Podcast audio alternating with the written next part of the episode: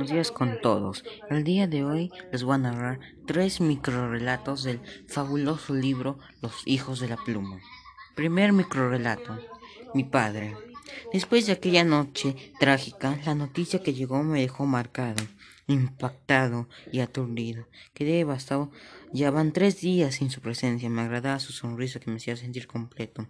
Ya no volveré a ver más, pero al menos solo tengo buenos recuerdos paternales. Eso creí ayer, cuando de repente él apareció a mi lado.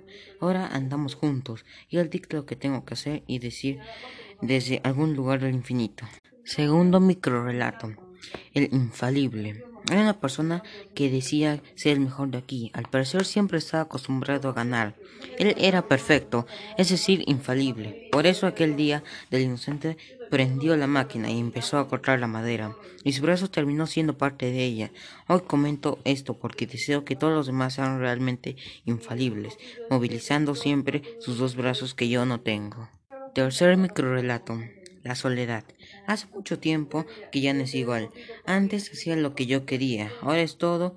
Ahora todo se me limita. Antes estaba con amigos afuera. Ahora paso todos los días en la soledad. Todos dicen algo malo has hecho.